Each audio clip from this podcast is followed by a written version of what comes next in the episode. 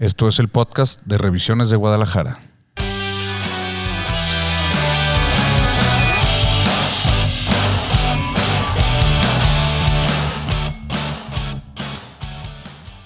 ¿Cómo están? Buenas tardes.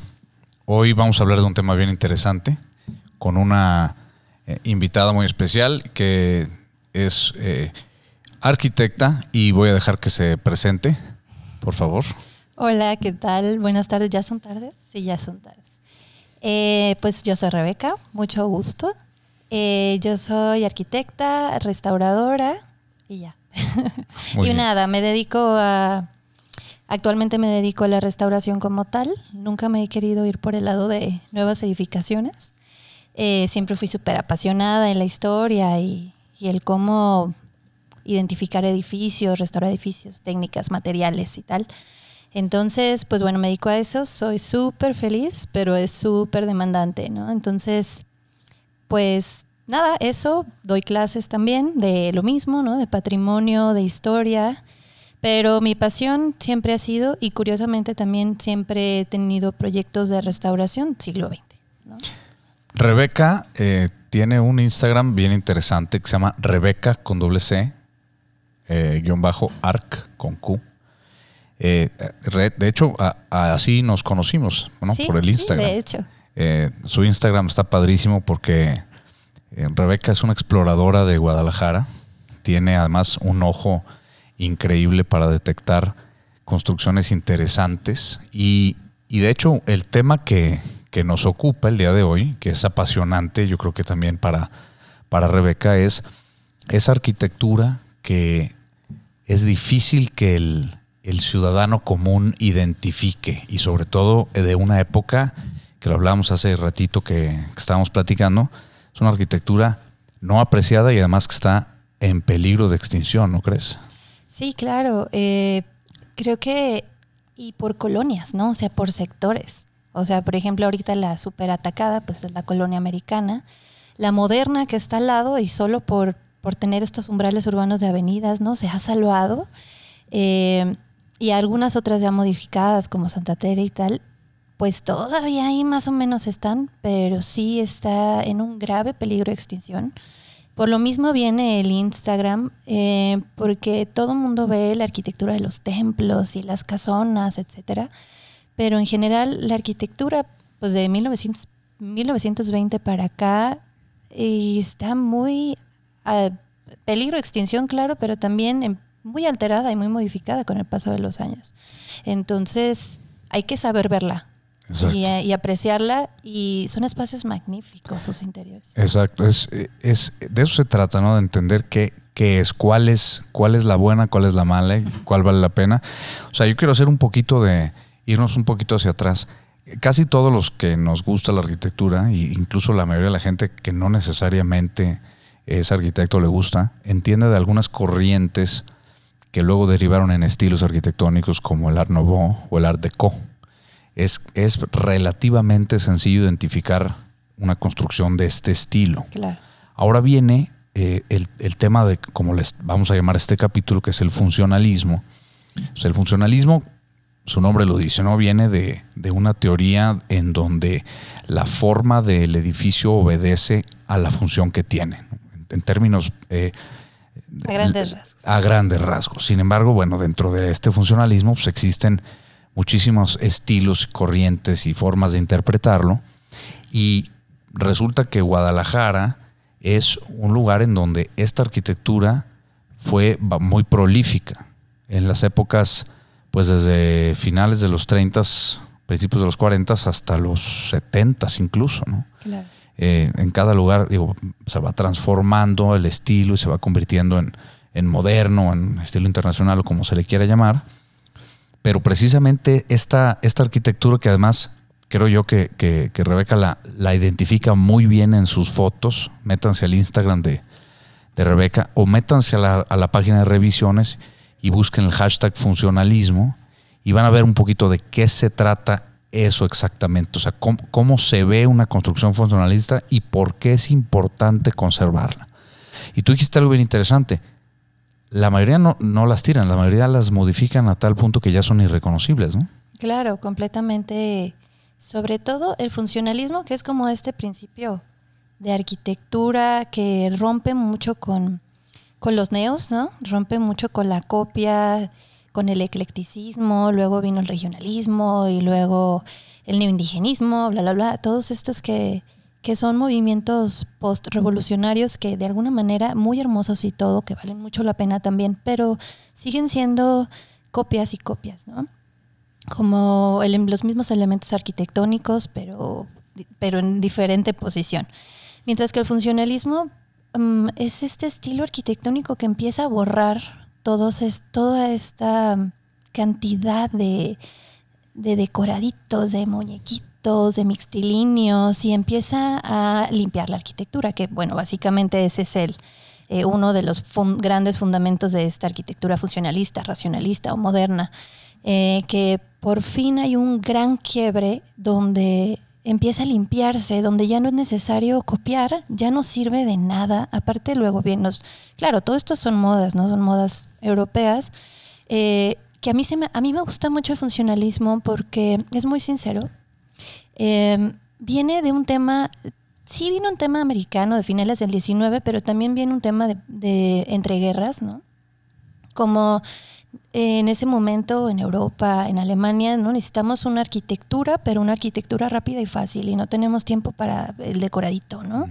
Eh, y ya no nos sirve de nada porque nadie tiene dinero. Entonces, vámonos con los, con los cubos ¿no? y con las nuevas tecnologías arquitectónicas, como los cementantes y el acero y demás.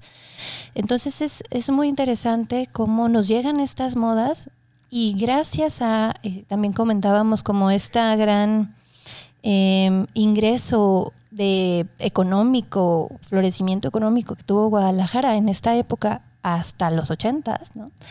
Eh, eh, vienen grandes eh, arquitectos a construir esta edificación, digo, ni más ni menos que no, no quiero mencionarlo tanto, pero Barragán, ¿no?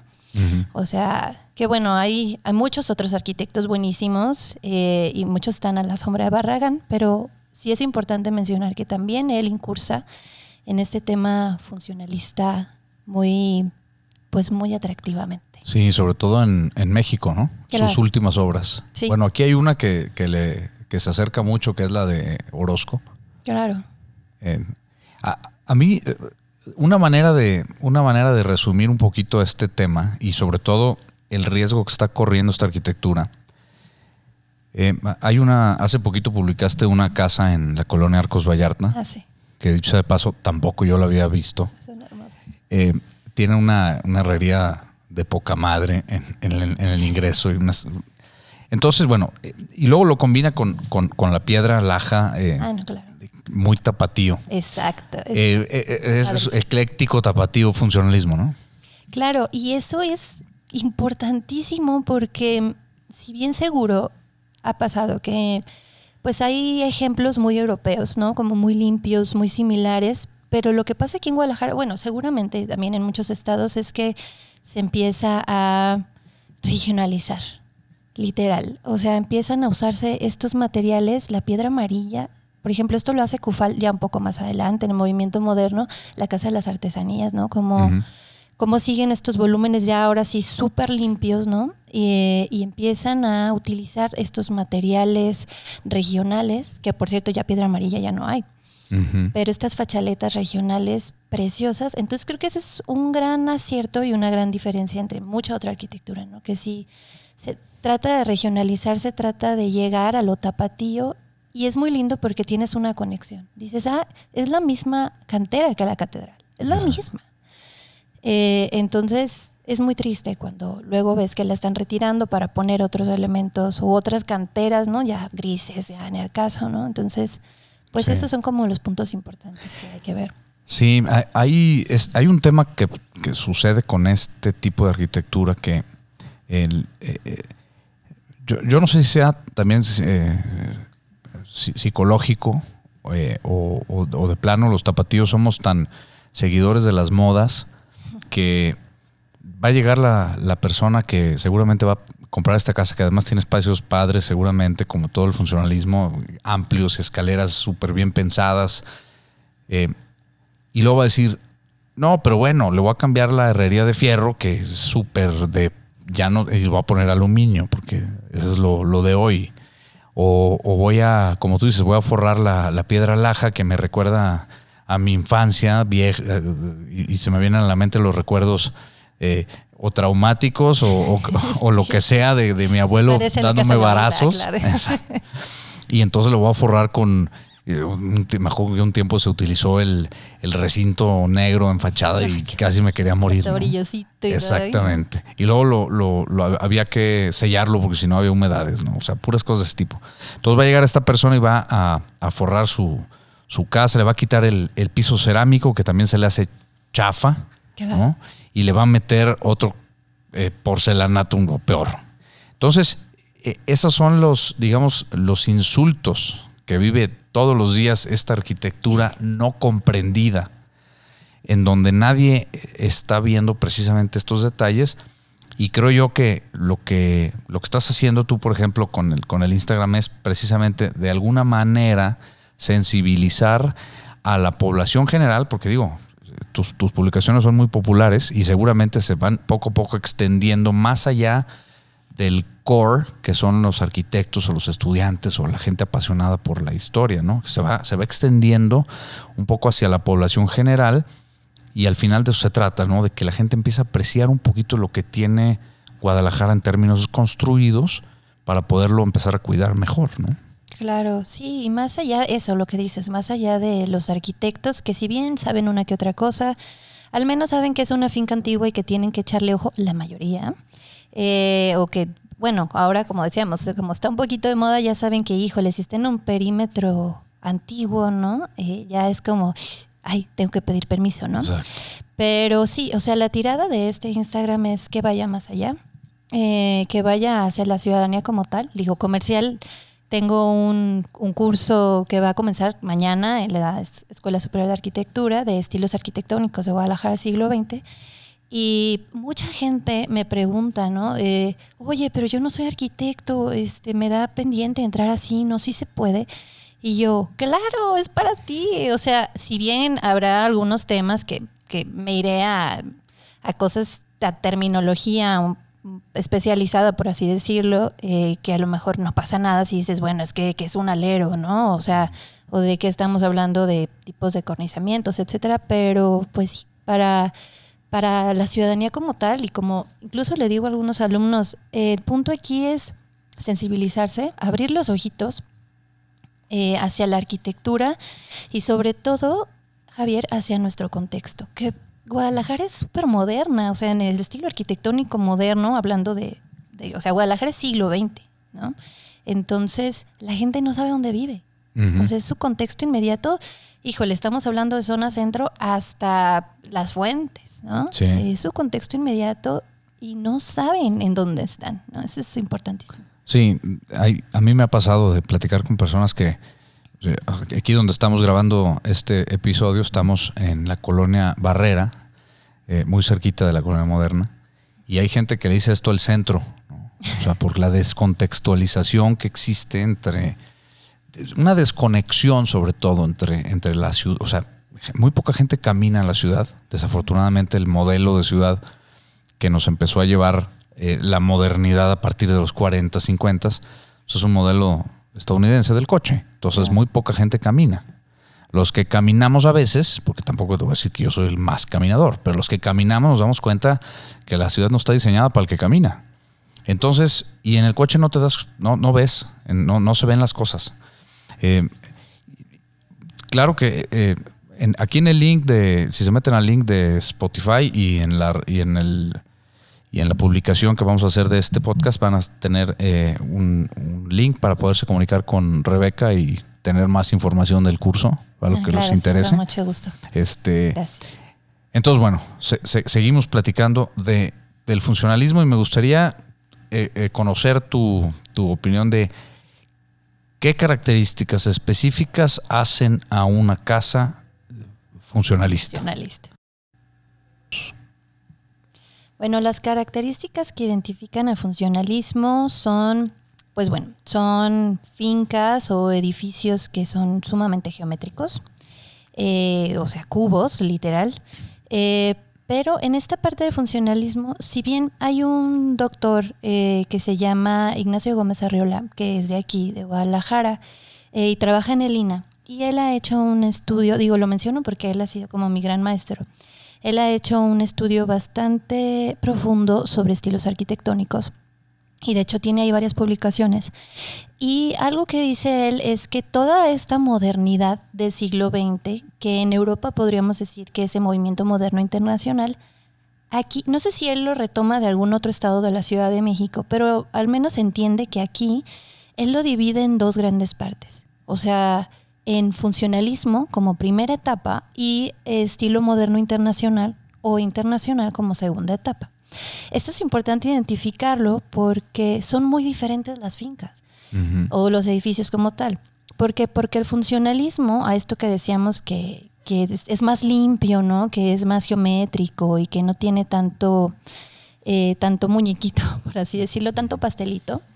Eh, si bien todavía tiene rezagos. Y eso es algo que podemos identificar muy bien el funcionalismo todavía tiene decoradito, todavía tiene mucha cornicita, ¿no? Mucha cenefita, este, cambia, hace muchos cambios de materiales, ¿no? es, limpio a comparación de lo que se hace cinco años atrás, ¿no? Que por así decirlo, que es el regionalismo o el, el neocolonial.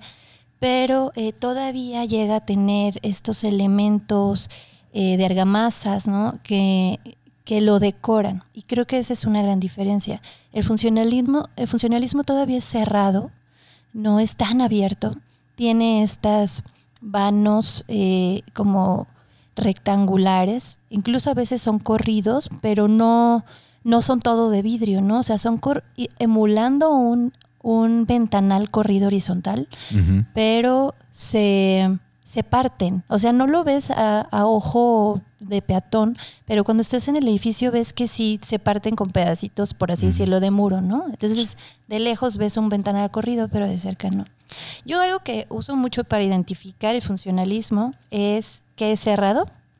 Los elementos como cornisas eh, alrededor de, eh, de las ventanas, ¿no? Estos como márgenes de eh, de material, por así decirlo, que rodean a las ventanas, cornizamientos superiores y cambio de materiales. ¿Hay algún edificio en particular que de este estilo que sea tu favorito y que sea de alguna manera reconocible por la mayoría? Justamente eso pensé cuando venía en el coche. Dije, a ver, mi edificio favorito. Y fíjate que hace poco una persona del Instagram, creo que fue un chavo, me decía, ¿cuál es tu colonia favorita? Y yo, como el edificio favorito, yo, uff, o sea, tengo 10. Pero bueno, yo creo que uno de los favoritos sería el Hotel del Parque. Creo que es muy evidente, sí tiene elementos art deco, es, pero es muy evidente funcionalista. Incluso su historia está rarísima, porque en algún momento me tocó escribir algo sobre el Hotel del Parque y tiene, y en las fotos antiguas tiene un piso menos. Sí. Y en la actualidad tiene un piso mayor y se nota muy tenue esa diferencia. Seguro fue un tema, no sé, a lo mejor de los 60 o algo así, ya, ya pasados los años. Pero sí, yo creo que el Hotel del Parque. Y otro, ¿sabes que es uno que acabas de publicar también? Eh, enfrente del agua azul, que se ve muy poco porque hay ah, muchos árboles.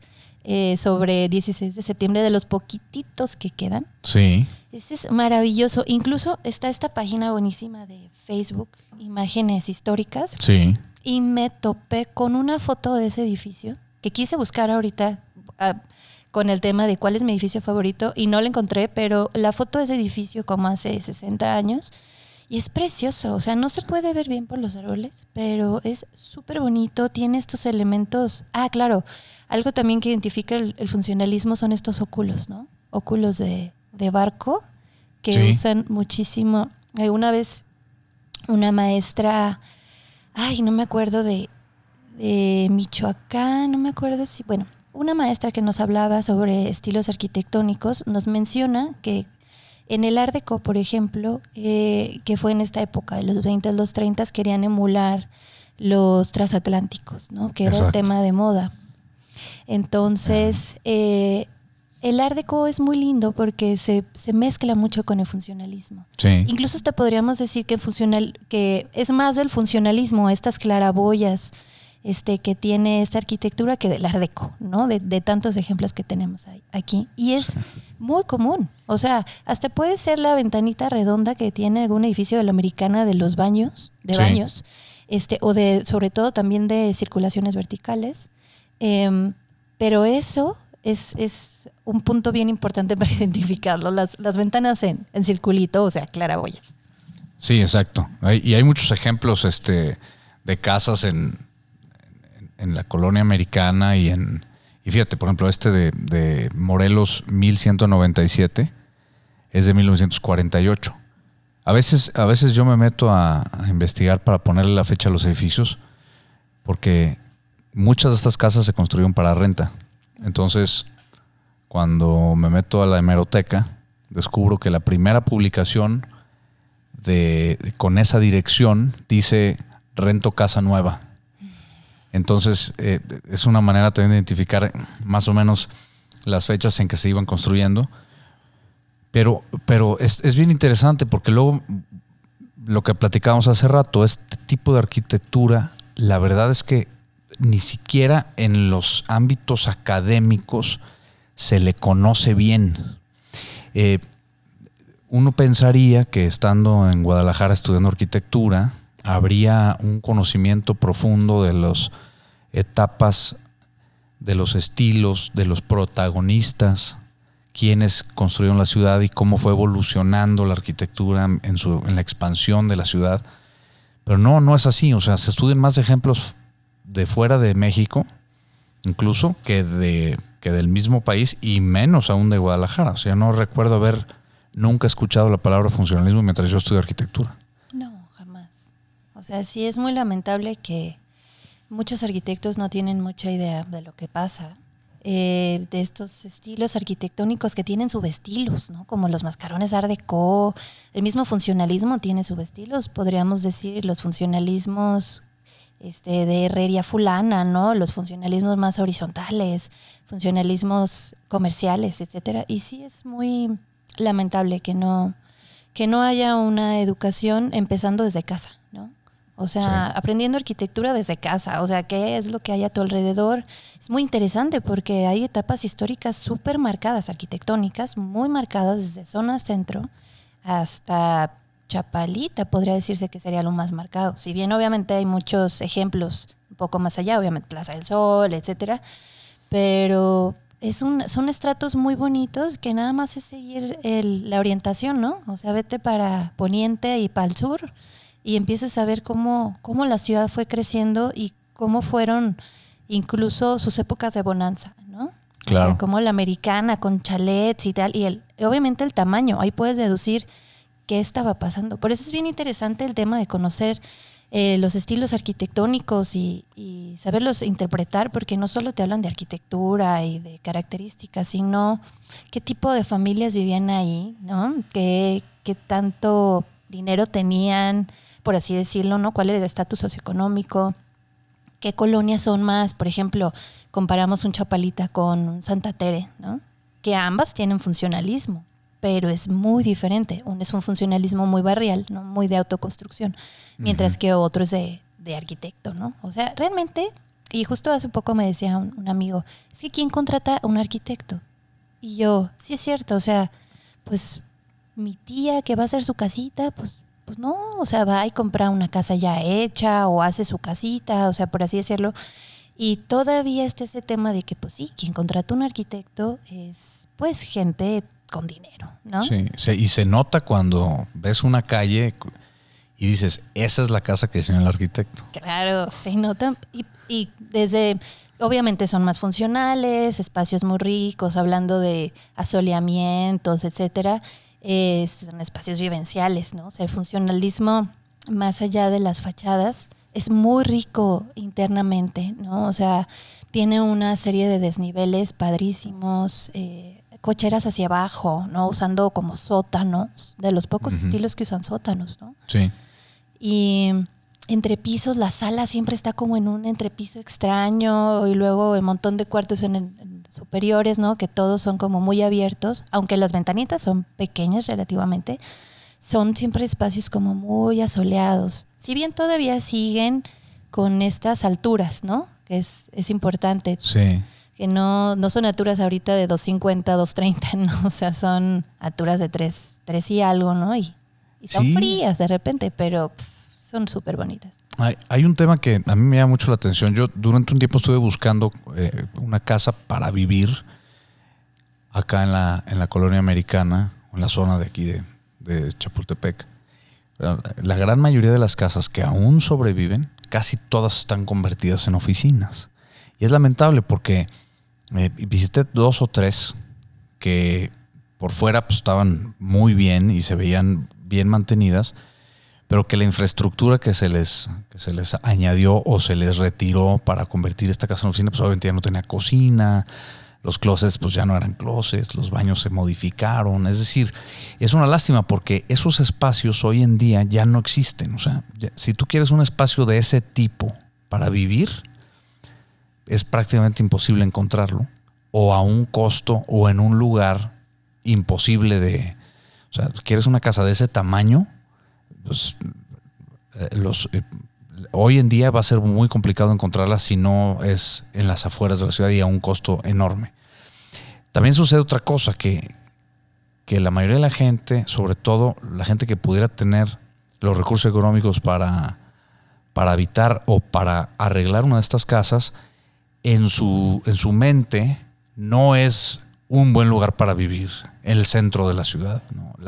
durante tantos años eh, la gente se hizo la idea de que los suburbios son el futuro, que todavía hoy en el 2022 hay muchas nuevas familias que, que siguen pensando en la idea de la casita con jardín, aunque sea un mini jardín de 25 metros cuadrados y, y- y- y esa idea de que la ciudad es nociva y es eh, pe- peligrosa y entonces eh, eh, esto provoca que las zonas con, estas construcciones potencialmente maravillosas de restaurarse y de habitarse eh, se queden vacías en las noches y entonces vemos una eh, prolificación de edificios comerciales en zonas que antes eran habitacionales y se le va cambiando. Y luego ya nomás queda la casita solita en medio de dos armatrostes gigantes, ¿no? Y ahora sí, ¿quién va a querer vivir ahí en medio? Claro. Y se va perdiendo. La colonia moderna hasta hace muy poco todavía eran puras casas. Y hoy estamos viendo que ya no es cierto tanto, ¿no? Claro, el- a- a lo que se más interesante es que estamos viviendo esa, esa transformación que bueno, nosotros como estudiosos, ¿no? Tratamos de concientizar, etcétera, pero ¿cuántos somos? La verdad. O sea, yo creo que no somos más de 20 personas que estamos como atrás de, vean, vean, miren qué bonito y qué interesante. Más los que están oyendo este podcast. Ah, bueno, claro. Pero eh, sí, o sea, la gente no se da cuenta. Y esto que dices de que la gente se va hacia, hacia afuera, hacia los suburbios, también me parece algo súper gringo, ¿no? De, ay, la ciudad súper Sí. súper fea, ¿no? Y ahí te roban y tal. Creo que, pues sí, obviamente la- la- el abandono de los centros históricos, que hay unas cosas maravillosas para vivir todavía. Exacto. O sea, tengo varios amigos que vi- zona centro, centro, así de que enfrente, al lado de Lumen, por ejemplo, Ujú. pues un edificio que das dos pesos por fuera, ¿no? Dices, de mil colores, el, el este, la, la papelería abajo y tal, pero tiene una puertita, ¿no? Y te metes a la puertita, escalones, escalones súper oscuro, y te metes a unos departamentos, claro, de cinco mil pesos la renta.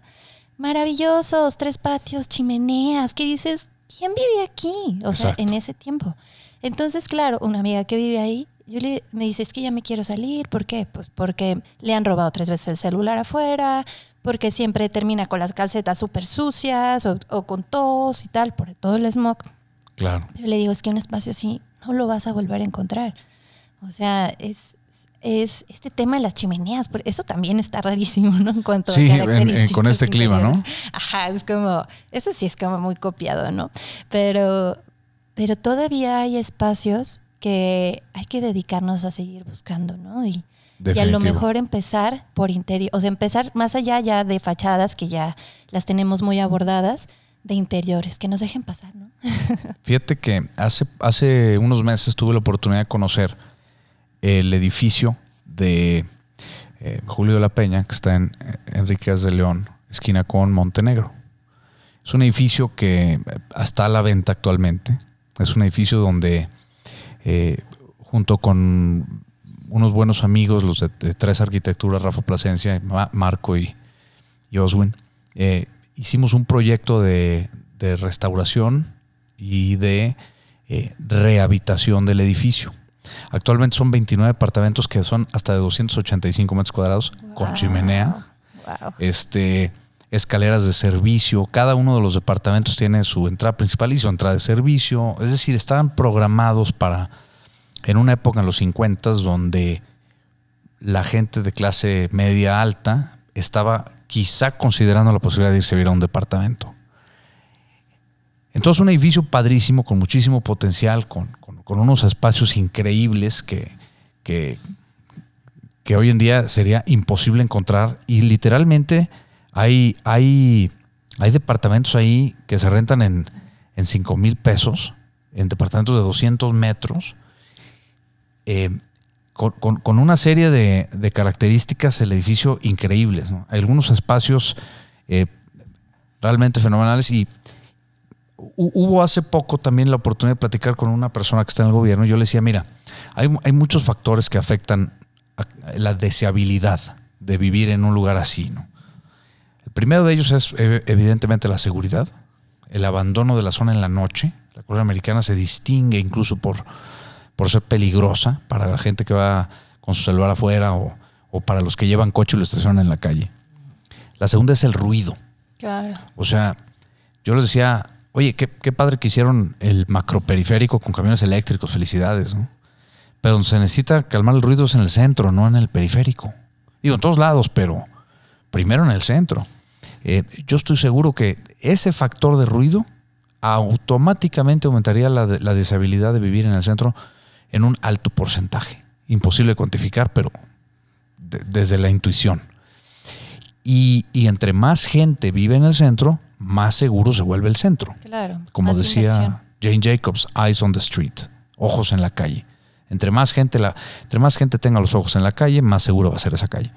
Entonces, lejos de, de desear la, una densidad menor, al revés, queremos una densidad mayor no en altura de edificios, hay gente que confunde la altura con la densidad, ah, sino en el número de personas que están habitando el centro. Porque hay cosas como esta, que además increíblemente está intacto el edificio, no le han hecho absolutamente nada en 70 años. Eh, y, la verdad es que alguien que se anime, que tenga los recursos, puede hacer aquí hasta un buen negocio. Porque, porque sí es posible. No es necesario meter otros 10 pisos. Es, una transformación, una subdivisión de los espacios más adaptados al mundo moderno. Pero esto existe en muchos otros lugares y hay gente que no lo ve y prefiere o demolerlo para construir algo más grande o modificarlo para adaptarlo erróneamente, según mi visión, a los gustos de hoy.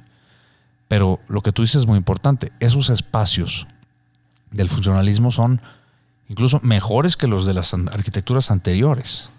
Claro, sí, son súper amplios, súper amables, ¿no? Incluso hay hasta, bueno, ya un poquito en, en, la siguiente etapa, en la modernidad, eh, plantas libres, ¿no? O sea, no tienes ningún muro y ves a lo lejos la cocina, ¿no? O sea, en el funcionalismo, fíjate que esto que dices de los camiones, me tocó vivir yo en mis veintitantos de quiero vivir sola y en la americana, el sueño de todo chavito, ¿no? Este, me tocó vivir en un, en unos depas que estaba, que están en Morelos y uh, Chapultepec, a una cuadra y media. Entonces estábamos al lado de este edificio, creo que era, no era de pensiones, un edificio de gobierno que, que dejaron de usar porque tenía mm. la estructura. exacto, ya sé cuáles son. Entonces, eh, pues lo encontré baratísimo, ¿no? Igual, 5 mil pesos, yo sola perfecto, pero pasaban, una vez las conté, eran 10 líneas de camión, desde las 6 de la mañana. Los vidrios temblaban horrible, la, la polución era horrible, ¿no? Y aparte abajo tenía un restaurancito muy lindo de unos vecinos, padrísimo, pero del otro lado había como, era la puerta y dos negocios laterales y del otro lado pues estaba solo y de repente unas alitas, ¿no? Con música, déjense de terrible, ¿no? Hay gustos, pero música súper alta.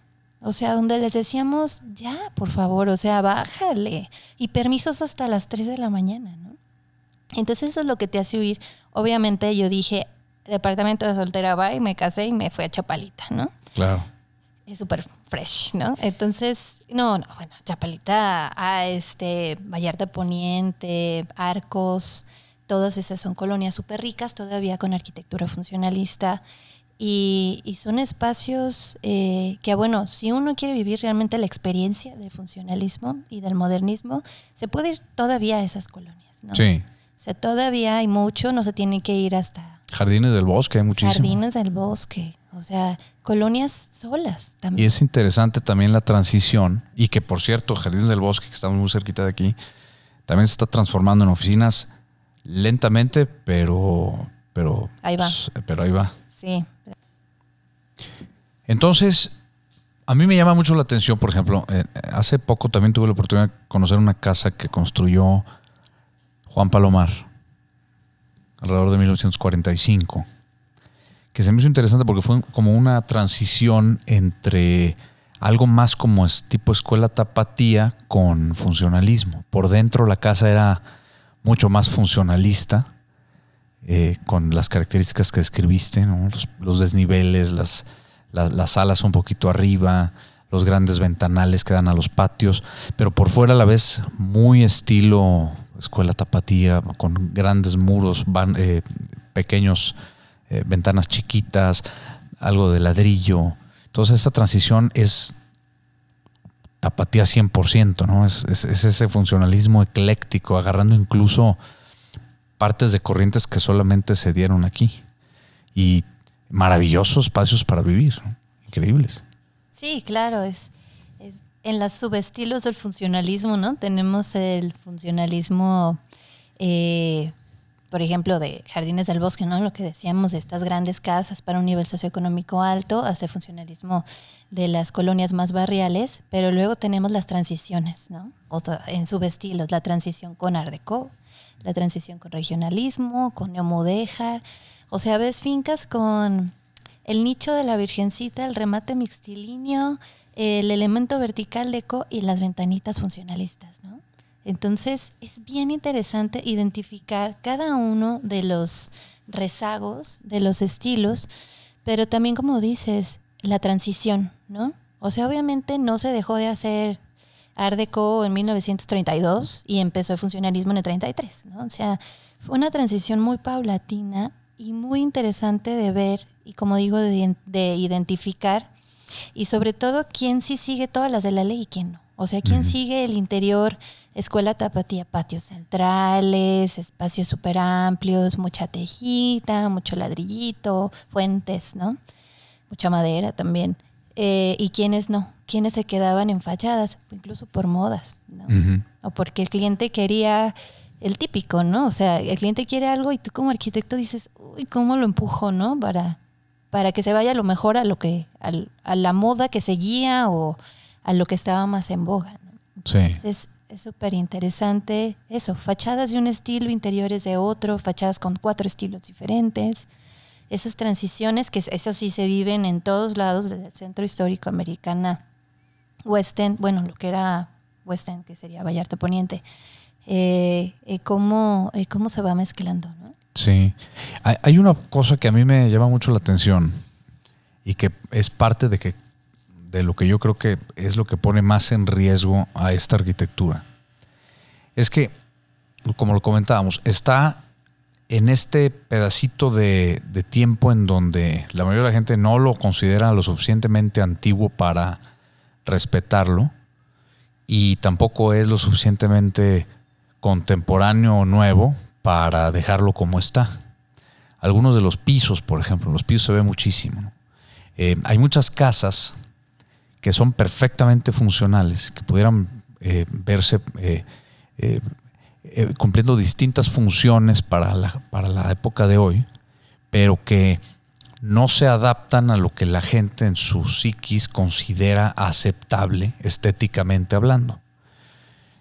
Y, para ponerlo en términos muy terrenales es, no, ¿qué, va a decir mi, compadre cuando lo invite aquí? Va a pensar que no tengo lana porque pues, no le echo nada a la casa.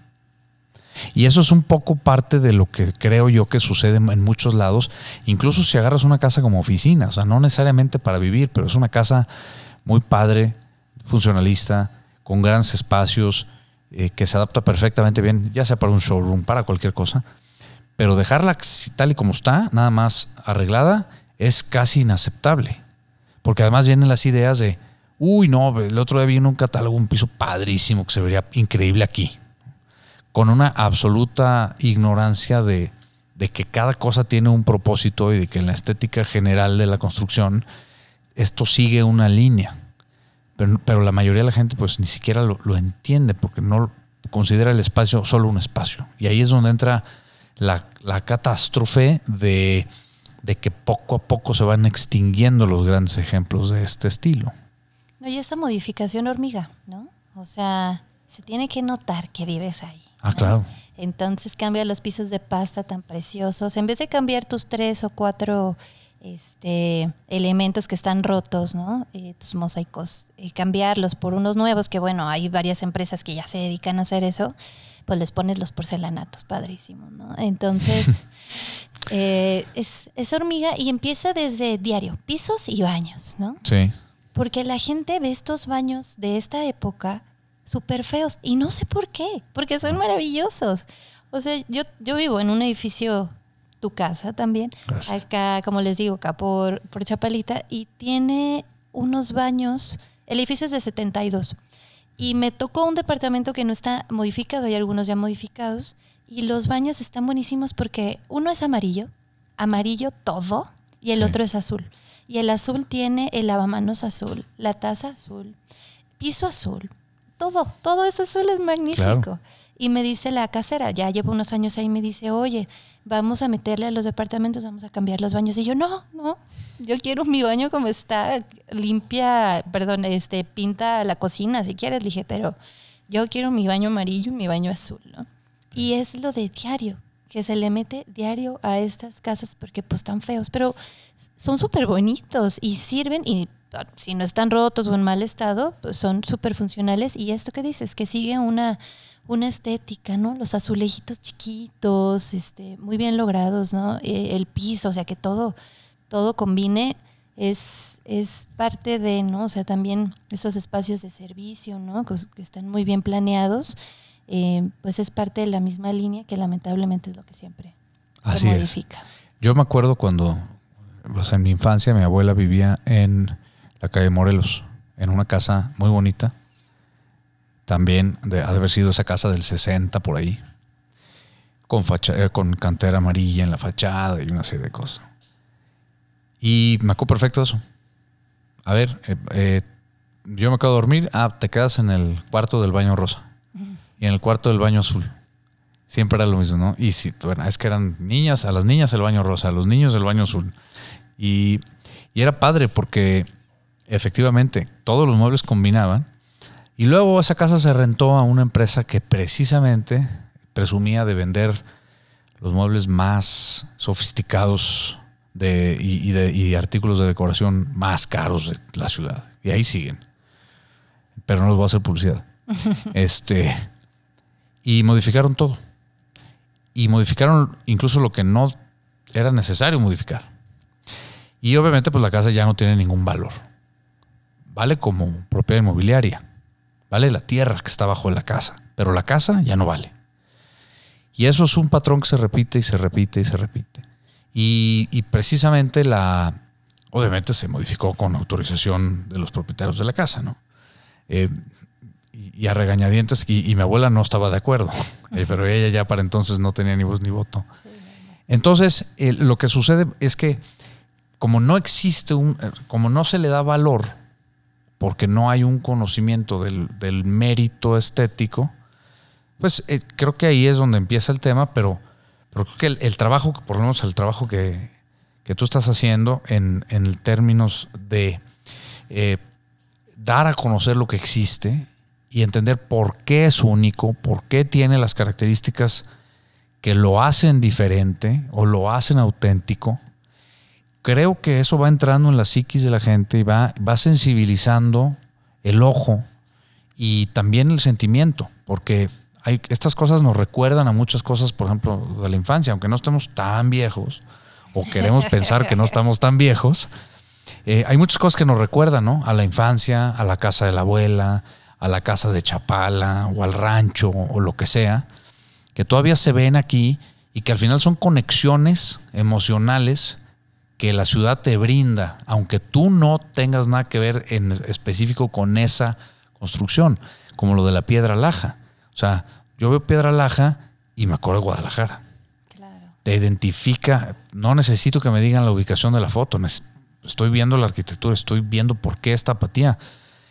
Pero hay mucha gente que ni siquiera, sabe, a lo mejor sabe por qué, lo identifica como tapatía, pero no sabe, no sabe realmente las razones. Sí, la reflexión. Y de ahí de eso se trata. Claro, todos estos mensajes, como estos mensajes que nos envía esta arquitectura. O sea, a mí me tocó eh, tener familia y está bien padre porque muy poca gente conoce de la calzada para allá. Sí.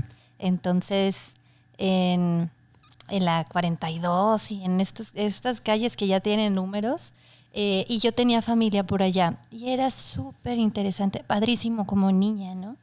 Eh, de que no, la casa de mi tía Petra, que tenía un patio enorme lleno de lechos, o sea, para estar chiquitito, ¿no? Decías, era enorme el sí, claro. ¿no? Y tu percepción. te divertías. O sea, la cocina estaba hasta atrás, entonces corríamos hasta la cocina, ¿no? O la típica casa también de la tía abuela, ¿no? Súper antigua, con esa zaguán enorme y embrujada, ¿no?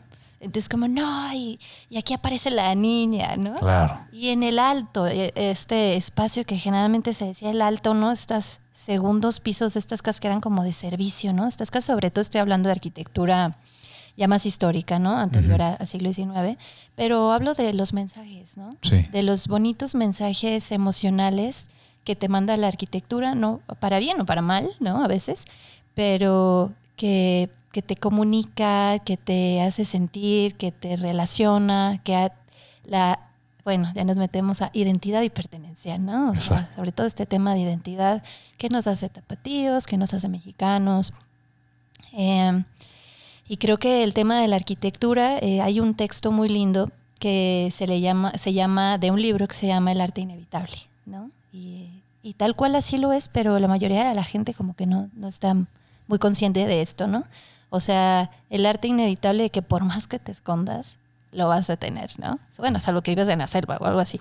Entonces, y de todos estos mensajes que te envía, que como decían, además de darte datos arquitectónicos, te da temas emocionales, temas, este, esto de identidad, de, pues de, sentimientos, ¿no? Fíjate que me encanta eh, que concluyamos esta padrísima conversación que podría continuar por horas. Eh, con ese mensaje. Eh, si nosotros destruimos o modificamos los elementos históricos construidos de la ciudad, vamos a ir perdiendo conexión con ella. Vamos a ir olvidando que estuvimos ahí, que vimos lo que vimos, que sentimos lo que sentimos, porque inevitablemente nuestras emociones están conectadas nuestros cuerpos y nuestros recuerdos están conectados con nuestro visual. El hecho de oler un, aroma que te recuerde a la infancia nunca se te va a olvidar y te va a ayudar a, recordar cosas que ya no te acordabas. Ayer precisamente iba, eh, iba regresando de, un, de un taller y resulta que está en la calle de Rayón. Y me acuerdo que mi abuelo tenía su oficina en Rayón. La última vez que vi a mi abuelo, yo tenía seis años, y lo vi en su oficina, que estaba en la calle Rayón, a media cuadra de Niños Héroes. Y ese día acompañé a mi papá con mi abuelo y, yo no me acordaba realmente de la oficina. Solo sabía que estaba en esa calle porque mi papá sí me lo, me lo recordó. Así que decidí irme por la calle Rayón. En cuanto vi los ladrillos de la fachada, al estilo Mikel Lana, con uno horizontal y uno vertical. este, eh, cuando vi y, cómo iba curveando, porque el edificio él lo construyó en el 50 para hacer sus oficinas, su despacho. Así que, y sigue, desafortunadamente los ladrillos están pintados, pero bueno, ahí sigue. Y en el momento en que vi eso, automáticamente formé una conexión emocional y empecé a recordar muchísimas cosas que sucedieron con él que ya no me acordaba. Y eso fue simplemente de ver el edificio, a pesar de estar eh, pintado de otro color. Entonces esa emoción y estos sentimientos eh, eh, se pueden perder cuando nosotros estamos perdiendo lo construido de la ciudad, dejamos de hacer esos enlaces. Sí, claro, y, y lo que dices, ¿no? De los olores, ¿no? El olor de la casa madera, ¿no? Porque estaban todos los eh, el pasamanos de madera y los closets, ¿no? El olor incluso hasta casa fría, ¿no? Sí. El sentimiento de la casa helada, ¿no? El olor a, a viejo, ¿no? O sea, cuando estabas ahí a los seis años con la tía, ya olía así. Sí. Este, o a casa soleada, ¿no? Podría decirse que, que obviamente tiene olores, calienta los materiales, ¿no? Entonces, sí, lamentablemente, y qué bonita reflexión, y qué bueno que terminemos con esto, en identidad, ¿no? En, en cómo vamos perdiendo por cosas ajenas a nosotros y modas también de, temas inmobiliarios, que ya por ahí hay un chorro de artículos de cómo es algo muy, muy ajeno y eh, que sirve para el tema económico más allá para un tema vivencial y de la propia ciudadanía, ¿no? Eh, cómo estamos perdiendo nuestro pasado, ¿no? Cómo estamos perdiendo nuestra historia, eh, y la historia de nuestros arquitectos, que para otro programa sería los arquitectos del funcionalismo, como Miguel Aldana, que uff, qué maravilla. Ah, pues vamos, vamos poniéndole fecha. Ándale. Sí, no, Miguel Aldana, pf, padrísimo. Entonces, sí, perder las sensaciones personales, perder eh, esta información arquitectónica, perder esta historia, todos los valores de la arquitectura, ¿no? El valor social, arquitectónico, histórico. Eh, ahí se quedan en esas torres frías que de ¿qué? Eh, 60 metros cuadrados de 5 millones. Sí, exactamente. Pues eh, Rebeca, muchísimas gracias Muchas gracias por por, por acompañarnos a, a este programa. Estuvo muy padre. Definitivamente tenemos que seguir platicando de otros temas. Claro que sí, con gusto. Eh, a todos los que los- nos están escuchando, muchas gracias. Por ahí métanse a- al link para que conozcan la- el Instagram de Rebeca y para que conozcan también de sus cursos ah, claro que sí. Mañana empieza uno, así Ah, que inscríbanse ya. de volada. De volada. Muchas Muchísimas gracias. Muchas gracias, muy a gusto. Felicidades por el programa, padrísimo. Gracias, pues es tu caso. Ojalá podamos volver a grabar algo más. Va. Así Es- quedamos. Bye bye. Adiós. Esto fue el podcast de Revisiones de Guadalajara.